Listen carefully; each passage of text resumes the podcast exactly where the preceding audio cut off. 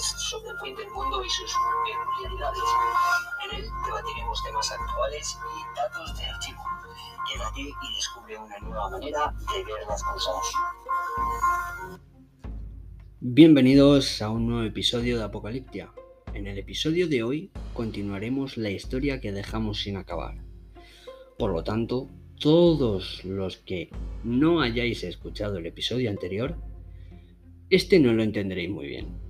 Os animo a que comencéis la historia por el principio. Y después volváis a este episodio, por supuesto.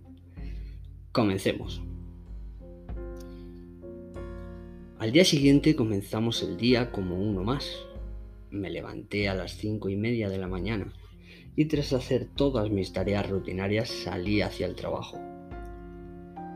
Tras una dura jornada de trabajo, volví a casa en donde me esperaban mi mujer y mis hijas, preparadas para una nueva aventura.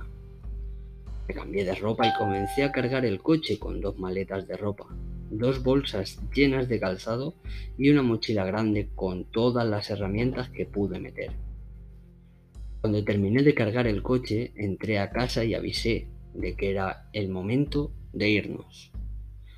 Las pequeñas cogieron sus peluches preferidos y salieron por la puerta de la casa con una mochilita pequeñita llena de juguetitos para entretenerse en la acampada. Mi mujer terminó de envolver un bocadillo y cogió una Coca-Cola del congelador para que fuese comiendo por el camino. Nos montamos en el coche y emprendimos la ruta por otro camino distinto al anterior. En este viaje seguíamos estando muy nerviosos por quién nos podíamos encontrar, pues se rumoreaba que estaban patrullando las carreteras camiones del ejército, y a quien encontraban los hacían desaparecer. Conseguimos llegar al camino de entrada al búnker, pero para mi sorpresa las ramas con las que había tapado el coche el día anterior estaban todas apiladas, no como yo lo había dejado. Al ver eso no quise dejar el coche tan lejos de la entrada al búnker, ya que sería algo inútil huir a pie si nos encontrábamos con alguien con malas intenciones. Llegué con el coche hasta la misma puerta y vi que también habían movido las zarzas de la puerta del búnker. En ese momento pensé que nos tocaba volver a casa, y aguantar como pudiéramos. Pero al seguir un poco más en el camino, buscando un sitio donde dar la vuelta, me encontré con unas puertas por las que cogía el coche perfectamente. Y decidí investigar un poco. Total, ¿qué podía perder? Al bajarme del coche, miré a mi mujer y eché un vistazo a mis hijas, las cuales dormían plácidamente en sus sillas.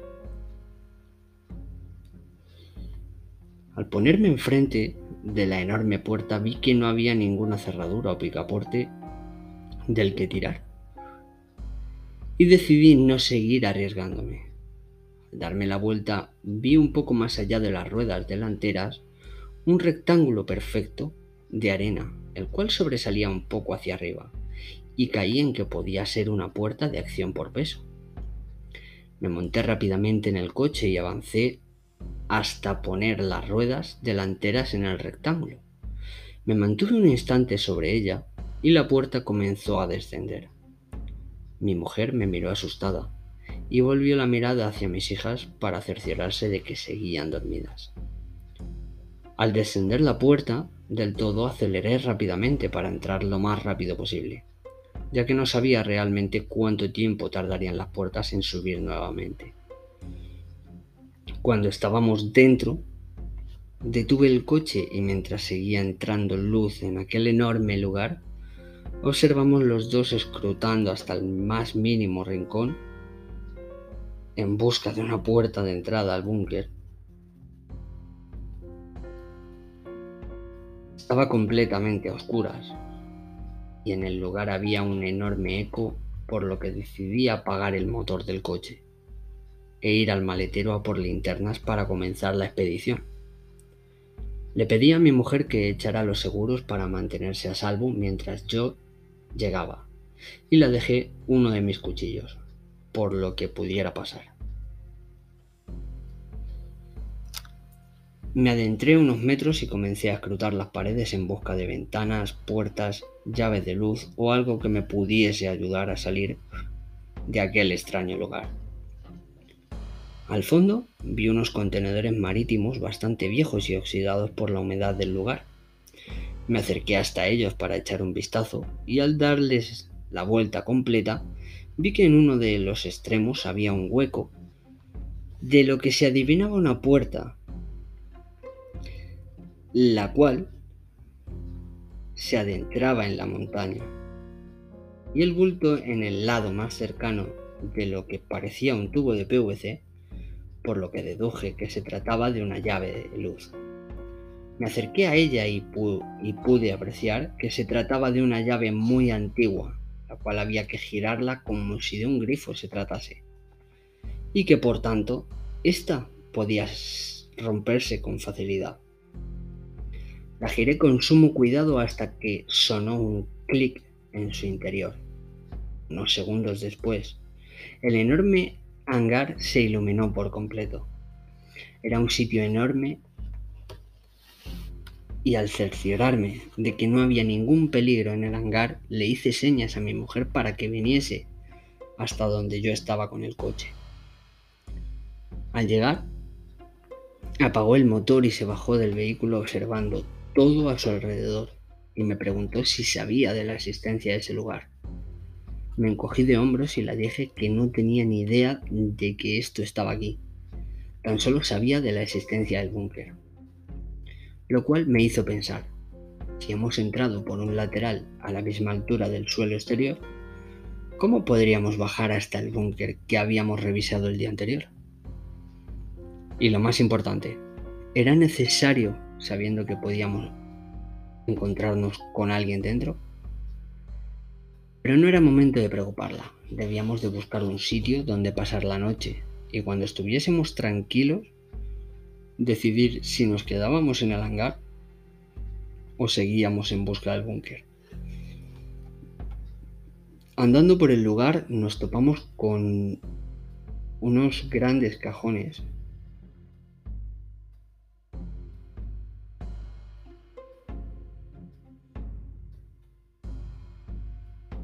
llenos de cosas los cuales investigaríamos después.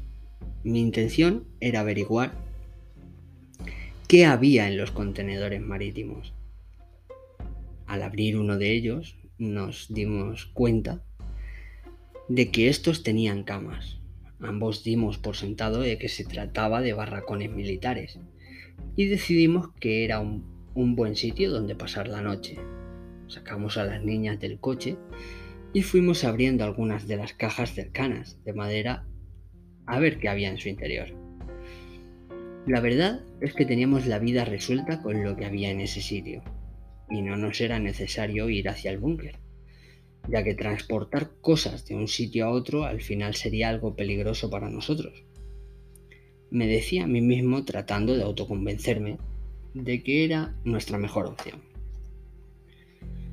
Lo mejor de la tarde fue la cara de sorpresa de nuestras pequeñas cada vez que su madre y yo abríamos una de las cajas. Disfrutaban como si se tratara de los regalos de Navidad. Todo las gustaba y a todo le encontraban utilidad, aunque no fuera la suya. En fin, cuando llegó la hora de irse a dormir, acostamos a las niñas en una de las literas y mi mujer y yo nos separamos unas camas más atrás para hablar de lo que íbamos a hacer con ese lugar.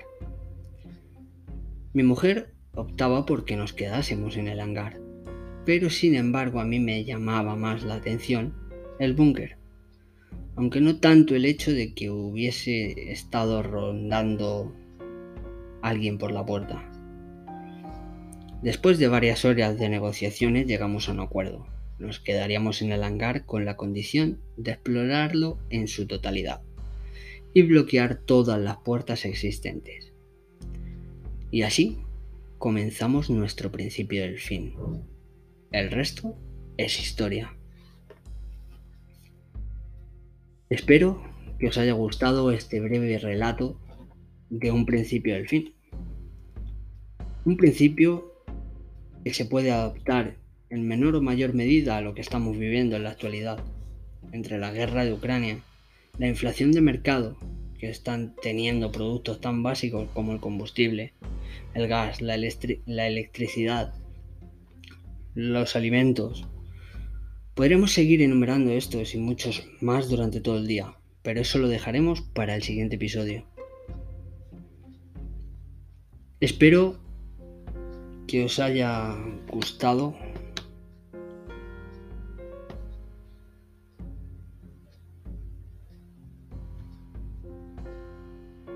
Nos vemos muy, muy pronto. Dejad vuestros comentarios y sobre todo, protegeros, cuidaros muy mucho y creedme, si está por pasar, pasará.